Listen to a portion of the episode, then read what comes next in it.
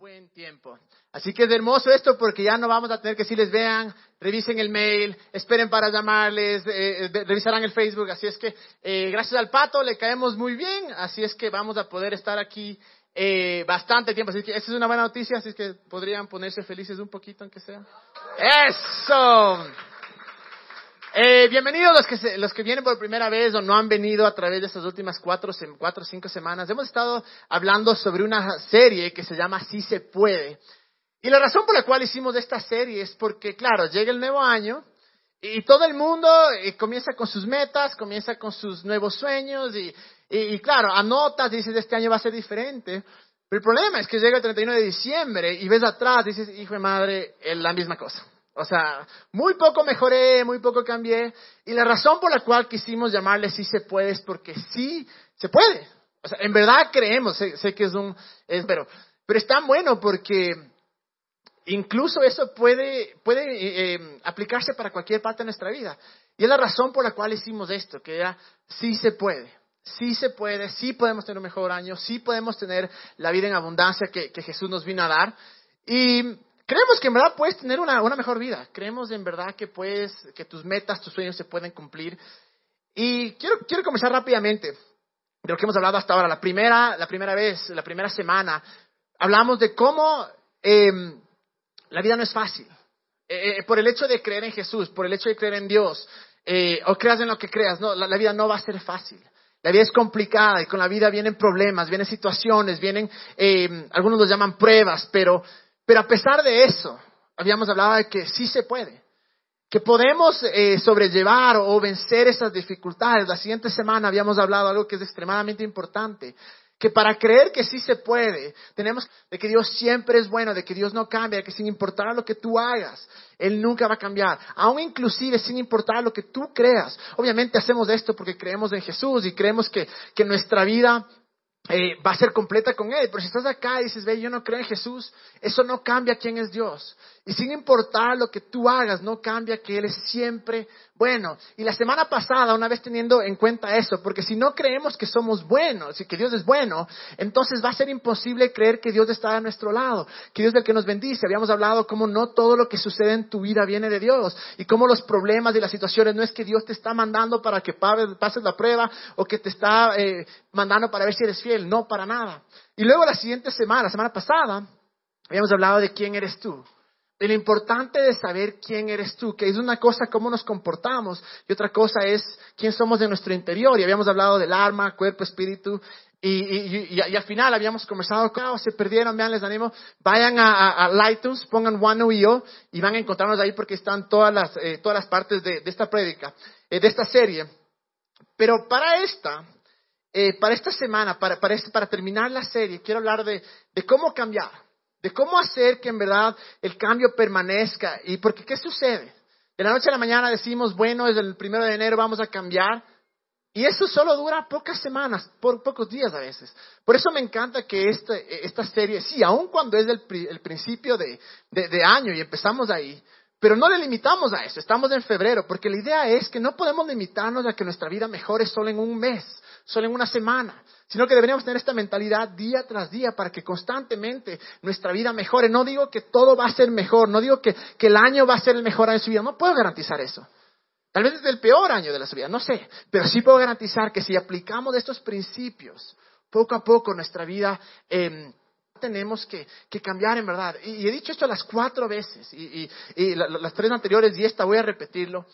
No dejes que tu teología y, al decir teología no hablo de lo que crees de Jesús o Dios, sino tu imagen de Dios, cualquier Dios que éste sea. No dejes que eso se interponga entre lo que Dios quiere hacer en tu vida. Okay, para muchos que somos eh, cristianos, creyentes, católicos, obviamente creemos en Jesús, pero muchas veces tenemos este Jesús tan, em, tan cuadrado de cómo nos han enseñado, de cómo nos han dicho. Y es difícil romper eso, porque toda nuestra vida, nuestras experiencias y lo que nos han enseñado nos ha llevado hasta este punto. Otra vez aquí dices, ve, yo no creo en Dios. Y muchas veces, por tener esa teología de que no existe Dios, no dejamos que Dios haga algo en nosotros, aun cuando no creas. Porque yo creo con todo mi corazón que Dios está tan enamorado de nosotros, que quiere tocar nuestra vida, quiere transformarnos, pero de una manera increíble. No como muchas veces se pinta, ¿no? Que tú llegas acá, le entregas tu vida a Dios y, te fregaste. Miles de personas han escuchado, lamentable, claro. eh, hasta cierto punto tú podías ser real, hasta cierto punto tú podías ser quien eras tú y, la gente afuera incluso no te juzgaba. Pero comienzas, le entregas tu vida a Dios y comienzas a encerrarte en este club que se llama muchas veces cristianismo, iglesia, que no hay nada de malo en eso, pero a veces nos convertimos en un club y es el momento en que tú tienes que, comportarte de cierta manera. Entonces, esa es la idea. La idea, la idea de, por qué Jesús murió acá es para, para hacernos libres, para, para ser quien somos realmente. Y quiero venir, eh, quiero empezar con este versículo, Juan 10, 10. Que dice, el ladrón no viene más que a robar, matar y destruir. Yo he venido para que tengan vida y la tengan en abundancia. La razón por la cual hablo de este versículo es que yo no sé cuál es el hincapié o cuál es el, la razón o por qué los cristianos, los creyentes son tan aferrados que Dios nos quiere pobres, nos quiere enfermos, nos quiere brutos. De alguna manera, en nuestra teología, en nuestras, para que yo eh, me gane las cosas de Dios, tengo que sufrir. Es impresionante porque muchas veces vivimos bajo eso. Y me he sentado con miles de personas y la gente me dice, no, pero esta vida no es para disfrutar. Y sí, estoy de acuerdo en el que hay algo más allá. Pero la imagen y la idea original de Dios desde el comienzo era darnos vida en abundancia. Por eso Dios creó al hombre. Pero en algún punto de nosotros eh, nos, decimos religiosos o comenzamos a, por, tal vez por, eh, eh, por, por, no conocer las cosas o tal vez porque creemos que con nuestro sufrimiento le podemos comprar a Dios, le podemos manipular a Dios y nos encerramos en esto que Dios no nos quiere dar una vida abundante. Pero Dios sí nos quiere dar una vida abundante. Es más, la Biblia en el Nuevo Testamento, incluso en el Antiguo Testamento, podemos ver tantos versículos que habla. Hay uno que está en Timoteo, en Tito, que dice, creo que es Timoteo, que nos da todas las cosas para que disfrutemos. En verdad. Y es una cosa espectacular, pero si es que nosotros no renovamos nuestra mente decimos, bueno, en verdad, porque claro, ese rato dices, bueno, pero eso se trata espiritualmente, eso se trata en el cielo. No. Jesús dijo, yo he venido acá, a la tierra, para darte una vida en abundancia. Y la cosa es esta, ¿no? Entonces, bueno, digamos que tenemos esto, bueno, Dios quiere, eh, que, que, es una cosa fundamental, creer que Dios es bueno, que nos quiere dar una vida en abundancia. Y la pregunta es, llega 2016 y luego 2017, y en realidad solo hay un segundo, desde las 12.59 hasta las 12.00, ¿no es cierto? 2.59 con 59, a 12.000. Pero ¿qué pasa? Pensamos que por ese segundo, hijo madre, de la noche a la mañana todo va a cambiar y ahí es donde llega la frustración. Porque hemos tenido hábitos, hemos hecho cosas durante años y años y años y años. Y no podemos esperar que de la noche a la mañana las cosas cambien. Porque simplemente eh, no cambie. Como habíamos hablado, nada cambia menos que algo de nosotros cambie. Y es el momento que tenemos que ser honestos. Eso me encanta de la gracia, me estoy con Dios. Porque sabes que sin importar lo que hayas hecho, lo que vayas a hacer, Él no va a cambiar la imagen que tiene de ti. Entonces yo puedo ir a donde Él y decir, brother, soy una desgracia. Soy una joda, o sea, he, fregado mi vida por completo. Y hasta que no seamos honestos y sepamos y entendamos que algo tiene que cambiar dentro de nosotros, nada va a cambiar, porque el mayor problema es cuando esperamos que todo alrededor nuestro cambie para yo poder tomar un paso. Es el gran error que tenemos. Si es que se va el Mashi, o si es que se queda el Lenin, o si es que pasa esto, si es que la selección va al mundial, o si es que ya no somos dolarizados, o si somos dolarizados, o, o cuando quiten las salvaguardas, o cuando pase esto, y esperamos que todo a nuestro alrededor cambie para ahí poder tomar el primer paso. Ese es el gran problema, porque es ahí cuando va, a tener eh, esta frustración inmensa, porque tal vez nunca las cosas se van a alinear. Y muchas veces eh, tratamos nosotros incluso de cambiar y, decimos, una vez más, es nuevo año, voy a hacer esto yo. Eh, todo el mundo casi en Facebook pone eso. Entonces, ¿qué pasa? Llega el nuevo año y a las dos semanas dices, brother, ¿y cuándo voy yo? Pues así es igual de borracho. Es igual de, no sé. Entonces, ¿qué pasa? Sucede que muchas veces tratamos de cambiar bajo nuestra manera, pero no siempre dejamos que sea bajo la manera de Dios. Y si es que Jesús dijo que Él nos vino a dar vida en abundancia, Él jamás diría, vengo a darles vida en abundancia, pero verán cómo consiguen. Es el problema, a veces pensamos eso, a veces pensamos que, claro, Jesús vino, me regaló la salvación, entregué mi vida, perfecto, pero ahora estoy solo. No, pues Jesús vino, nos dijo, les vengo a dar una vida en abundancia, pero al mismo tiempo les dice, les voy a enseñar cómo alcanzar una vida en abundancia. Y, esa parte de vida en abundancia incluye mucho los cambios. Y es la pregunta, ¿no? Que a veces nos decimos, Dios, ¿cómo, cómo cambiamos o cómo hacemos para ir de donde estoy hacia donde quiero ir? Hay muchas más. Y es impresionante porque si ustedes escuchan a, a, ¿cómo se llama? A estos eh, eh, oradores inspiracionales, creo que se llaman. No sé si han escuchado de Tony Robbins o de eh, ah, Jim Brown, creo que se llama, o estos, ¿no es cierto? es impresionante porque si ustedes escuchan los principios, son principios bíblicos. Son principios que están acá, pero lamentablemente como a veces somos tan religiosos decimos, no, eso no vale, eso no vale. Pero en realidad son, son cosas que Jesús lo dijo que están en la Biblia. Entonces hay tres cosas que yo creo que en realidad eh, pueden hacer que, que, experimentemos cambio. Y la primera es esta. Vamos a Marcos 4, 26, 29. Este prácticamente es uno de los versículos más importantes que tenemos que entender. Dice Jesús continuó, el reino de Dios se parece a quien esparce semilla en la tierra sin que éste sepa cómo, ya, y ya sea que duerma o esté despierto, tierra da fruto por sí sola, primero el tallo, luego la espiga y después el grano lleno en la espiga. Tan pronto como el grano está maduro, se le mete la hoz, pues ha llegado el tiempo de la cosecha. Prácticamente, ¿qué es lo que Jesús está diciendo? Ya miren, todo acá en esta vida funciona con semillas. Y me encanta porque la manera en la que Jesús hablaba, era una manera para que la gente entienda. E, era el lenguaje de esa época. En esa época no es como ahora. Ahora la mayoría de, gente le preguntas, brother, ¿cómo siembras algo? Ni idea. En esa época así hacían las cosas. en esa época, obviamente, todo el mundo sabía. O sea, me encantaría a mí, no, no tengo la credibilidad tan grande como para imaginarme cómo sería el lenguaje de, de Jesús ahora. O sea, ¿qué parábolas daría, no? No sé, por ahí le metería algo de, del reggaetón es del diablo, no sé, alguna de esas, alguna cosa haría, o sea, en verdad, porque eh, es impresionante cómo Jesús eh, era relevante. Mira, todo lo que funciona en el reino de Dios y todo lo que funciona en tu vida es bajo una semilla. Lamentablemente la gente eh, ha, tratado de manipular esto y dice, no, es plata, es plata, es plata. No, o sea, puede servir, pero no es que esta semilla está hablando de plata. Habla de una cosa, habla de, de así como, ¿cómo funciona la semilla?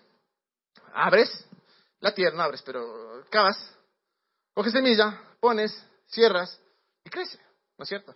Pero el árbol no crece de la nada, el fruto no sale de la nada, el fruto sale de una cosa enana, que se llama obviamente eh, semilla. Y, algunas cosas que podemos aprender de esto, obviamente que para, tener que, eh, para poder tener fruto tenemos que tener una semilla. Todo lo que sucede en nuestra vida, todas nuestras acciones, nuestra depresión, nuestras jaladas, nuestro pecado, nuestros éxitos, sale de una semilla.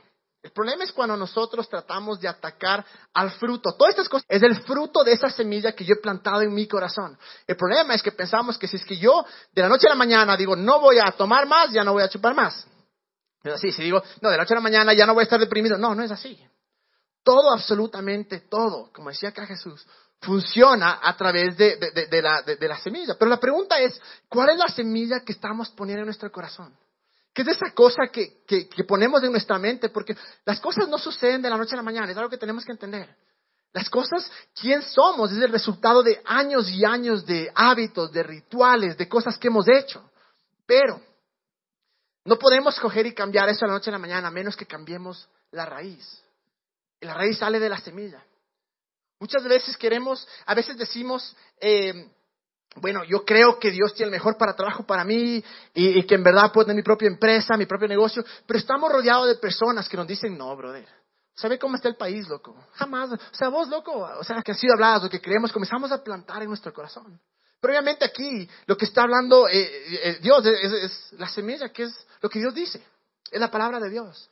Si no tenemos un entendimiento que Dios es bueno, que quiere lo mejor para nosotros. El rato que escuchamos la palabra Biblia, vamos a decir, no, no. Porque hemos tenido, eh, eh, lamentablemente, eh, se nos la religión nos ha enseñado que Dios es, no es tan bueno como parece, o que tiene estas cosas que en verdad te va a herir, pero bueno, es por tu bien, te va a dejar sin pie, pero es para que aprendas. Y, y vivimos de esa manera. Pero cuando entendemos que Dios realmente es bueno, y esa semilla, que es lo que hablábamos la semana pasada, lo que Dios dice de ti, lo que Dios dice acerca de ti que puedes hacer, que puedes em, tener. Y, es el punto. Por más que yo tenga la semilla, por más que yo entienda qué es lo que Dios dice de mí, por más que yo entienda que Dios está conmigo, 100%, nunca me abandona, Dios no está enojado contigo, no importa lo que hayas hecho, no está enojado contigo, está completamente enamorado de la semilla, yo no la pongo en mi corazón, nunca va a dar fruto. Nunca va a dar fruto. Y es impresionante cómo nosotros tratamos de atacarle al pecado, como que si eso fuera la raíz, pero no es la raíz, ese es el fruto. La raíz puede ser, no sé, bajo autoestima la raíz puede ser que no sabes quién, quién eres de Jesús, no sabes quién eres realmente. Y ahí es cuando, cuando entra la otra parte, que no importa cuántas cosas o cuántas eh, recibamos acá o, o, que Dios nos hable, a menos que pongamos en nuestro corazón, siempre vamos a volver a la verdad de mi corazón. Por eso sucede que, que el cambio es solo, es, es solo temporal, no es permanente seis meses, siete meses, cuatro meses y de repente eh, eh, volvemos a ser tal y como éramos. Porque no hemos dejado que, esa semilla en verdad no, no, llegue a, cambiarnos la vida. Y la semilla una vez más es la palabra de Dios, es lo que Dios dice que de ti, no, no tu interpretación, no lo que te han dicho, sino que... Y entonces, la cosa es esta, ¿no? Muchas veces como creyentes, y, si no eres creyente, tal vez te voy a decir palabras que no has entendido, tranquilo, son medio raras, algunas otras sí son, buenas. Pero ¿qué pasa? A veces... Eh, como gente decimos, bueno, para yo cambiar voy a ayunar 40 días, 21 días, 80 días, 160 días, qué sé yo. Y voy a orar y voy a orar. Y luego de eso no pasa nada. Esas son cosas buenas, no, no estoy para nada en contra de orar. O sea, es, es, lo más importante tener una relación con Dios. No estoy para nada en contra de ayunar. Pero a menos que nosotros cambiemos la semilla que está en mi corazón, a menos que yo cambie ese pensamiento que tengo acá, nunca va a dar fruto. Y voy a volver a lo que está en mi corazón. Y yo me acuerdo claramente, Tal vez la mejor época que tenido en mi vida, eh, internamente, por decirlo así, fue cuando yo vivía en Estados Unidos, cuando estaba estudiando la Biblia. Y, la razón era esta. No porque, no es que Dios era más bueno porque todos los días leía la Biblia, no, para nada, porque a veces ni siquiera leía. No es que Dios era más bueno porque, porque oraba, no. Era que yo estaba tan enfocado, como habíamos hablado la semana pasada, pero estaba tan lleno de lo que Dios decía de mí, me sentía como su hijo, me sentía que él estaba orgulloso de mí, aun cuando no había hecho nada, porque en ese punto no, no había guan, no había nada, ni novia tenía, o sea, no había hecho nada de valor. No me si no tienes novia, igual tienes valor, pero es hermoso tener novia, esto sí les digo. Em, entonces, ¿qué pasa? Lo que sucede en ese, en ese punto, eh, claro, yo me sentía tan bien por dentro porque todo mi enfoque y todas las semillas que yo había plantado en mi corazón es Dios me ama, Dios está de mi lado. Si hago estupideces, Dios sigue conmigo y Dios está ahí. Y Dios nunca me va a dejar y nunca me va a abandonar. Y esa es tal vez la, mejor época de mi vida que he tenido internamente porque de cierta manera hice que, que mi semilla esté ahí. Esa es la pregunta que hay que hacernos. ¿Cuál es la semilla que estamos poniendo en nuestro corazón? ¿Qué es lo que estamos escuchando? ¿Qué es lo que estamos viendo todos los días? Porque claro, o sea, si, si, si coges y, ya, una para nada, pero hay, que, hay que ser un poco sabios también. Si es que paso todo el día, el día viendo cosas que no me llenan, que, que, no, me, no me van a transformar, probablemente voy a tomar esa actitud, probablemente voy a comenzar a dejar que esas semillas comiencen a dar fruto en mí. Pero si es que cambiamos nuestra idea y dicen, bueno, voy a hacer que, que en verdad mi, mi, mi, mi, semilla va a ser Dios, que todo lo que Él dice que soy va a ser ahí, voy, voy a, rodearme de gente que me anime, que, que me incentive, voy a creer lo que Jesús dice. Y ese es, ese es el secreto, como decía acá, o, la clave del reino de los cielos.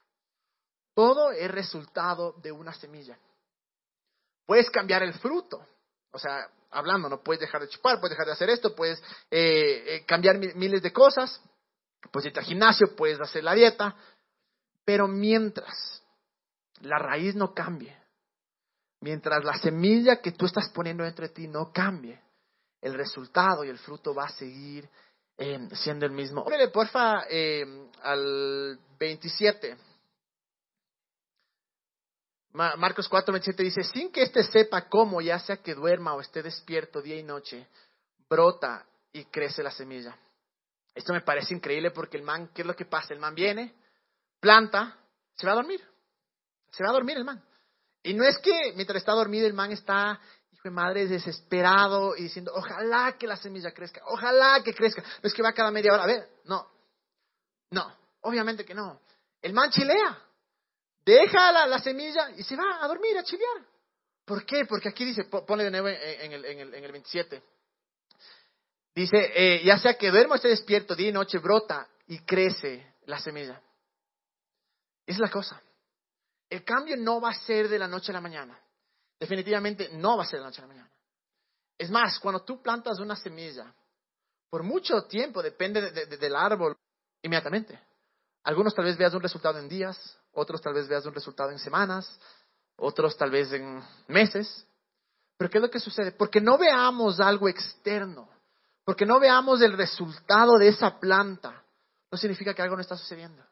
Es el problema, que a veces nosotros no le damos ni siquiera el tiempo a Dios, porque, porque estamos ahí, creemos lo que Dios nos dice, y, claro, inmediatamente no vamos a ver resultados. Y no vemos resultados por unas semanas, por unos meses, nos frustramos, botamos la toalla y decimos, esta pendejada no sirve, no sirve, no sirve para nada. Pero tal vez estábamos tan cerca, estábamos a punto de ver cómo esa semilla explotaba. Estábamos a punto de encontrar el resultado y tal vez hemos tratado de cambiar y hacer cosas por años, por meses. Y te digo, no dejes de intentarlo. Sigue poniendo esas semillas porque eventualmente va a dar fruto. Es chistoso porque em, si es que tú te das cuenta, ¿cuándo le has visto, por ejemplo, un árbol de manzanas? O sea, te pones al lado, ¿no es cierto? ¿Alguna vez le han escuchado un árbol de manzanas? Nunca, jamás, o sea, y jamás vas a escuchar. ¿Por qué? Porque es un árbol de manzanas y eventualmente, en el tiempo correcto, va a dar manzanas. Es de la misma manera. Cuando nosotros entendemos que el resultado va a darse. Pero sin darnos, sin darnos permisión. Miren lo que dice en Hebreos 6, 6, 12. Dice esto, dice, no sean perezosos, más bien imiten a quienes por su fe y paciencia heredan las promesas. Por su fe y paciencia. No sean perezosos. Brother, mete la semilla en tu corazón, pero imita a quienes por su fe y paciencia heredan las promesas. Fe y paciencia. Sea loco, fe y paciencia. ¿Qué, ¿Qué, fe y paciencia? Es decir, aun cuando planté la semilla, aun cuando estoy haciendo esto en mi vida y no veo ningún resultado. Fe. O sea, fe de que algo está pasando, fe de que algo va a suceder. Y paciencia. Paciencia de que eventualmente algo va a suceder. Y la cosa, porque muchas veces viene el, nuevo año y decimos, este año, este año tengo mi, mi, nueva empresa, este año consigo un millón de dólares, mi carro, qué sé yo. Y llega el final del año y decimos, esta pendejada. Nada, sigo soltero, chiro, nadie me quiere.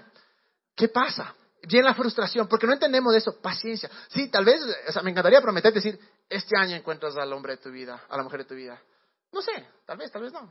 Pero, cuando termine el año, podemos, podemos decir, bueno, soy una mejor persona, soy una mejor mujer, soy un mejor hombre. O tal vez no empezamos con nuestro, nuestro negocio al final del año, pero puedo decir, bueno, por lo menos lo tengo planeado. O por lo menos organicé mis finanzas. Tal vez no tenemos el carro que queremos, pero decimos, bueno, por lo menos tengo para la entrada. O, por lo, o tal vez decimos, ve, sigo siendo la misma desgracia, pero bueno, por lo menos ya no me, emborracho los cuatro fines de semana, tal vez solo los tres. O sea, es paciencia, en verdad, es, es poco a poco que tenemos que, que, ir a eso. Y ahí es donde entra el verdadero cambio sin esfuerzo. Y esta palabra, cambio sin esfuerzo, dices, brother, ¿cómo cambio sin esfuerzo? Porque en realidad, el cambio, a ver, lo que quiero decir es que de noche a la mañana tal vez ves el resultado del cambio, eso. Pero para llegar al punto del cambio son meses a veces, meses y meses, meses. Y hay un principio que es el cambio sin esfuerzo. El cambiar es sin esfuerzo, pero el llegar al punto en el que tú has cambiado tu mente, tus pensamientos, tus creencias, eso realmente requiere esfuerzo. Porque el esfuerzo no es en cambiar. Porque cuando tu esfuerzo es, cuando, cuando tú tu, cambio depende de tu esfuerzo, entonces solo vas a cambiar mientras puedes esforzarte. El día de mañana dejas de esforzarte, estás jodido porque simplemente ya no hay esfuerzo, ya, ya te gastaste, ya eres lo mismo de antes. Pero cuando tu esfuerzo no va al cambio en sí, sino o sea, al resultado en sí, al fruto en sí, pero eh, eh, tu esfuerzo es en cada día voy a cambiar mi mente, voy a pensar diferente, voy a creer lo que Dios dice de mí, voy a creer que sí puedo, voy a creer que sí tengo, voy a creer que Él está de mi lado. Ese es el punto. Y va a llegar un día, como vas a ver el fruto em, en tu vida. Vas a ver que ese cambio en verdad viene sin esfuerzo. ¿A qué me refiero? Una vez más, el esfuerzo en realidad es en cambiar nuestros pensamientos, es en cambiar la semilla, en seguir poniendo la semilla. Pero eventualmente el fruto va a darse sin esfuerzo porque es el resultado de la semilla que hemos tenido. Y ese fruto realmente eh, eh, va a durar porque ese fruto no depende de tu esfuerzo. Ese fruto simplemente dependía de, tu, em, de la semilla que tuviste. Otra cosa, entonces la primera es esto que les digo, todo es una semilla. Todo es una semilla. Hay que entender esto. Lo, que, mi, vida es el resultado de lo que yo he puesto en mi corazón y en mi mente. Así de fácil. La otra cosa que muchas veces como creyentes, católicos, cristianos, eh, dejamos de lado esto, y aún ateos, gente que no cree en Dios, es dejamos de lado la gracia. Dejamos de lado, miren lo que dice en Gálatas 3, 1 al 5. Es un poquito largo, pero voy a, voy a explicarles un poco el contexto. Dice, Gálatas torpes. Ahora, imagínense esto, esto es escrito, la, la, la, palabra torpes le suavizaron. Porque en verdad Pablo no decía torpes, les decía Gálatas imbéciles, Gálatas carimás. O sea, imagínense unas palabras, o sea, eh, eh, el man quería poner un punto, decir, o sea, son unos tarados. Dice, Gálatas torpes, no es eso suena sabecito, porque si eres un torpe, ¡ah! Dice, loco, eres un tarado, o sea. ¿Quién los hechizado a ustedes ante quienes Jesucristo crucificado ha sido presentado tan claramente? Solo quiero que me respondan a esto recibieron al Espíritu por las obras que demanda la ley o por la fe con la que aceptaron el mensaje. Tan torpes son, tan tarados son, que después de haber comenzado en el Espíritu, pretenden ahora perfeccionarse con esfuerzos humanos. Tanto sufrir para nada, si es que de veras, de veras, fue para nada. Al darles Dios su espíritu y hacer milagros entre ustedes, ¿lo hace por las obras que demanda la ley o por la fe con la que han estado en su contexto. Porque lo que nos está diciendo en pocas es, verás, brother, cuando entregaste tu vida a Dios, ¿qué hiciste? ¿Qué, qué, te fuiste de aquí a, al Cotopaxi de rodillas, no? Eh, cogiste y no, no chupaste por tres meses, eh, te mantuviste santito por, por tres años, no. Nada. Simplemente creíste y todo, absolutamente todo fue eh, dado por gracia. Y ahora que ya las has entregado, ¿Por qué crees que el cambio tiene que venir por tus esfuerzos? ¿Por qué crees que todo lo que viene de Dios de ahora en adelante depende de ti, de lo que tú puedas alcanzar? Es lo que nos dice Pablo. Dice, son tarados, son torpes. No les digo a ustedes, no, a los, a los Gálatas. Y les dice, ¿por qué son así? Cuando Dios les dio el regalo más grande, gratis, ¿por qué todo lo demás ahora piensan que ustedes tienen que hacerlo? Y es ahí, donde, o en sus fuerzas, eh, eh, eh, en lo que ustedes pueden hacer en sus manos. Y es ahí donde entra la gracia. La gracia, muchos, sí, eh, parte de la gracia es el, pero la otra parte es, la gracia, es la habilidad de Dios, es el poder de Dios que está en tu vida. Hay un versículo que dice cayeron de la gracia y me, indigna cuando la gente dice cayeron de la gracia porque pecaste. O sea, la gracia solo tiene un metro, ¿no? Entonces, eh, hasta, menos gracia, menos gracia, te chumaste, brother, no. Dijiste malas palabras, brother, pero ya oraste, devuélvete la gracia. O sea, es una estupidez. Lo que está hablando la gracia en su contexto es cuando dejas de confiar en Él y comienzas a confiar en tus obras, en tu santidad, en, tus, en tus, cosas buenas, en lo que tú puedes alcanzar. Gracia en realidad es, el poder que, de, Dios en nuestra vida, que viene gratis, gratiche, no tienes que hacer absolutamente nada, no te puedes merecer, porque si pudieras caer de la gracia por tus obras o por tus pendejadas, entonces te la ganaste. Entonces no es gracia, no es gratis, es algo que tienes que ganártelo. Pero cuando entendemos que la gracia viene de eso y que todo lo, que viene de Dios, todo el cambio de Dios viene por gracia. Es ahí cuando puedes decir, no puedo, no tengo que confiar en mi habilidad, no tengo que confiar en mi talento, simplemente puedo confiar en que, en que Dios es bueno. Y que todo lo que hace Dios en mi vida no está basado en mi habilidad, sino está basado en su bondad. Y en lo bueno que realmente, y muchas veces la mejor oración que podemos hacer es simplemente Jesús ayuda. Jesús, ayúdame, soy una desgracia, ayúdame a cambiar. Porque sí, aun cuando este, este, me, meto la semilla en mi corazón, hay veces que en verdad necesitamos la ayuda. Y ahí es donde entra la gracia, el poder de Dios. Y les digo, es chistoso. Yo sé que a veces para mí es como ir al psicólogo, porque voto las verdades, mis frustraciones. otra vez dices eso. Pero sí, eh, en verdad me frustraron bastante.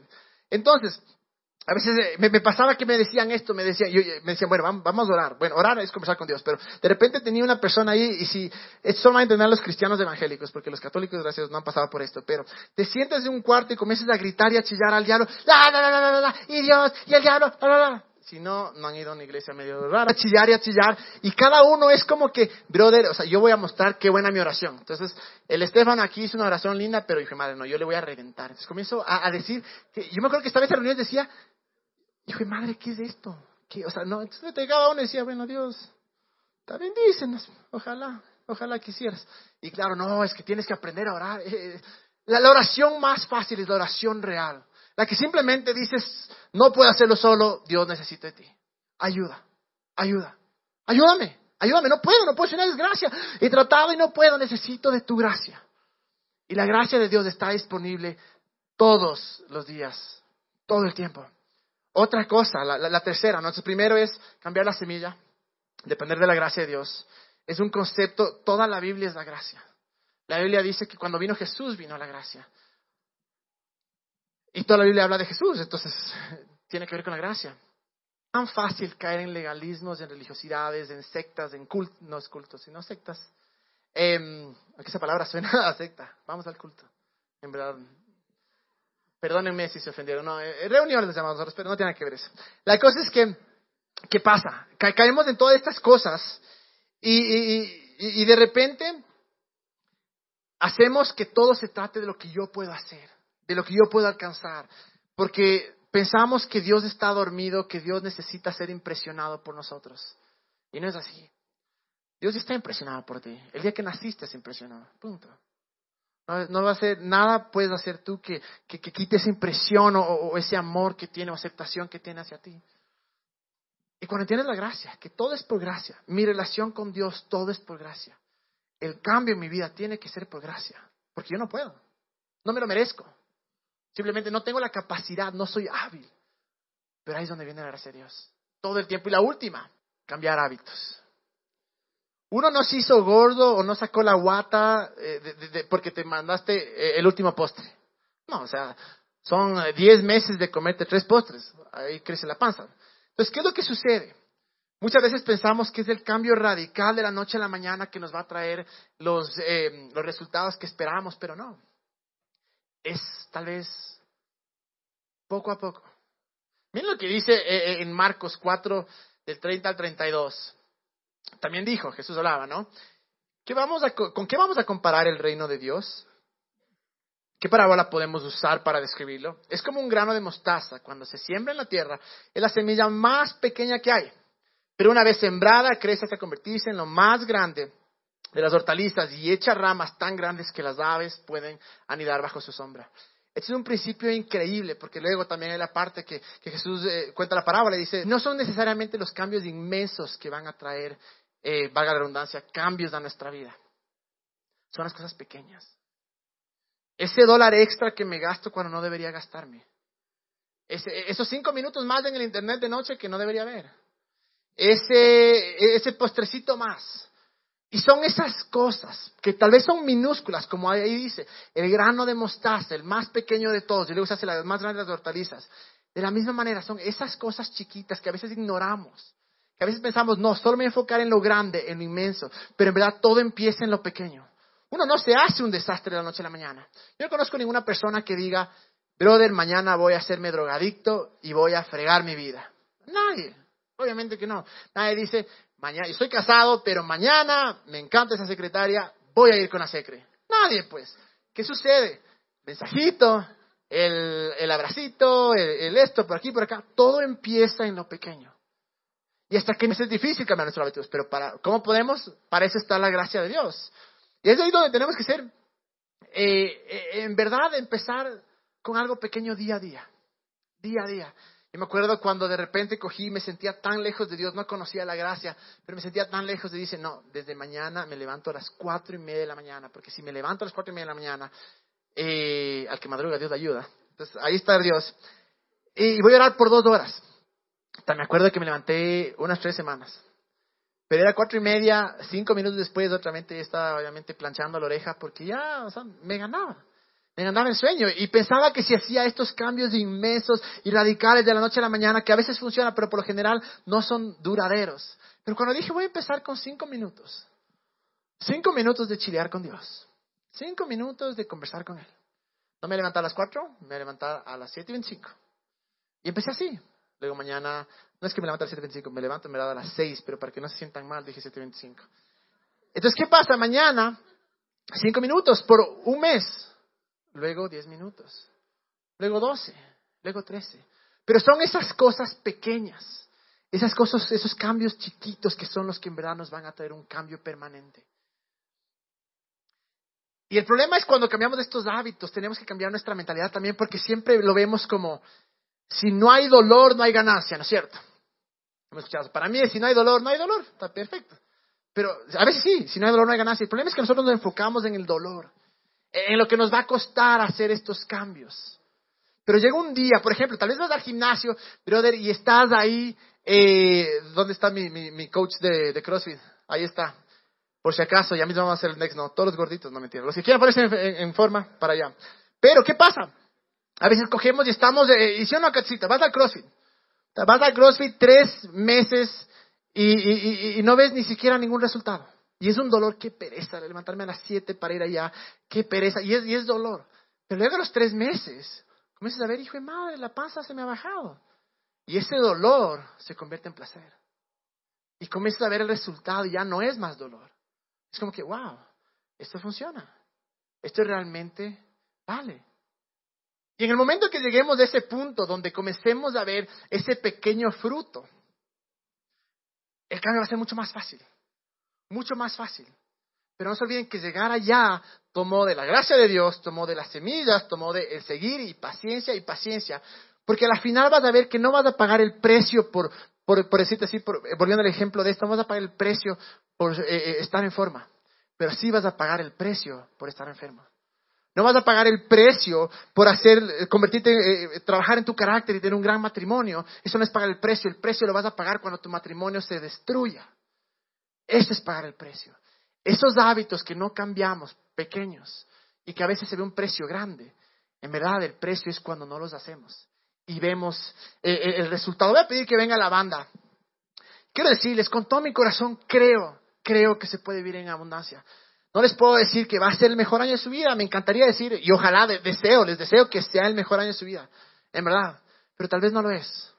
Pero qué hermoso que aún tal vez es que es una, hay una desgracia o es bueno o, más o menos o excelente, poder mirar atrás y decir, wow, no alcancé todas mis metas, pero por lo menos mejoré en esto. Por lo menos bajé una librita. Por lo menos eh, no corté con cinco novias, me mantengo con la misma. Es, un avance, pues.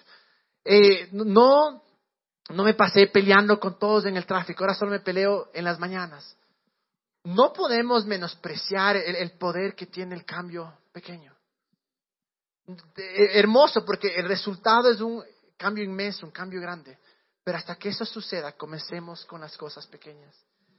Pero, como habíamos leído ahí que decía, eh, la vida en, Jesús decía, vine a darles vida en abundancia. Dios no viene y te dice, vida en abundancia, ahí estás, vos encuéntrala, vos consíguela, vos haz que sea. No. Él está con nosotros día y noche.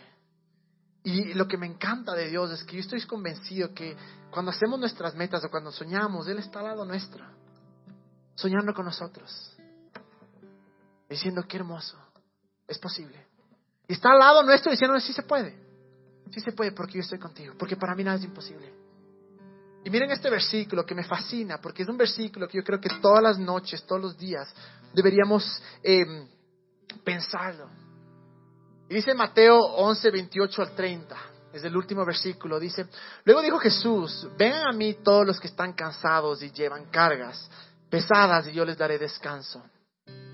Póngase mi yugo Déjenme enseñarles porque yo soy humilde y tierno de corazón y encontrarán descanso para el alma. Déjale un ratito porque esa palabra, ah, pues mi yugo, eh, vuelve al otro. Pues mi yugo es fácil de llevar y la carga que les doy es liviana. Esa palabra yugo, la mayoría de personas dice, bueno, es lo que tienen las vacas para, para, para, para arar. Arar se llama, ¿no? No para arar, sino para, para... Tienen el yugo acá. Y claro, entonces van caminando, entonces dicen mi yugo es ligero, pero en realidad lo que significaba esa palabra yugo. Em, el yugo era, eh, obviamente, cuando estaba Jesús acá. Y mm, habían los judíos, los rabís, o rabinos, y ellos daban sus enseñanzas. Y la enseñanza que ellos daban, eso se llamaba yugo. Entonces, cuando Jesús dice esto, vuelve por favor al 27, cuando Jesús dice esto, el man está diciendo es mis enseñanzas, lo que yo traigo a tu vida es ligera, no es pesada, porque mi yugo es fácil de llevar, mi enseñanza es fácil de llevar y la cara que les doy es liviana. No podemos esperar que las cosas sucedan y que la gracia obre en nosotros o que las semillas comiencen a dar fruto si no decidimos entregarle a todo a Dios. Si no decidimos que Él sea el que nos da su yugo, su enseñanza, su enseñanza de amor, su enseñanza de gracia. Si no decidimos que sea Él el que toma nuestra mano y, la rienda de nuestra vida, y, ya les digo, tal vez estás acá y, conoces a Jesús, tal vez no estás acá y no conoces a Jesús. Y dices, brother, ¿quién es ese man? El mejor de todos. Es increíble. Pero te digo, tal vez, pruébale. Y tal vez hemos sido creyentes por mucho tiempo y estamos en una etapa en nuestra vida que estamos completamente quemados porque hemos reducido la relación con Dios a reglas, porque si no cumplo me voy al infierno y si es que obedezco Dios va a estar feliz y me manda al cielo. Y esa ha sido la manera en la que hemos vivido. Que es una manera un poco enferma, en verdad, porque vivimos eh, constantemente con miedo. Pero cuando entendemos esto, Jesús nos abre las puertas y nos invita y dice, déjame caminar contigo. Déjame que mis enseñanzas estén en ti. Déjame que mis sueños estén sobre tu vida. Ese momento vamos a ver un cambio verdadero. Y no solo va a cambiar lo externo, porque de nada me sirve ser millonario si por dentro estoy completamente roto. De nada me sirve eh, ser la persona más exitosa si estoy completamente enfermo. Nada me sirve, nada me sirve tener el mejor trabajo, la mejor empresa, si es que mi familia está destrozada. Pero ahí es donde viene Jesús. Y dice, vamos a caminar de la mano. La Biblia dice que las bendiciones de, de Dios traen riqueza, pero no añaden tristeza con ella. A través de la gracia. Voy a pedir que se pongan todos de pie, porque quiero orar. Creo en todo mi corazón que sí se puede vivir. No te puedo decir es el mejor año de, va a ser el mejor año de tu vida. Ojalá que sea. Pero quiero orar por una cosa, para que nosotros en verdad comencemos a hacer eso diariamente. Entregarle nuestras cargas. Póngale, Estefano, pongámosle de nuevo, por favor, el último versículo. Porque quiero leer de nuevo.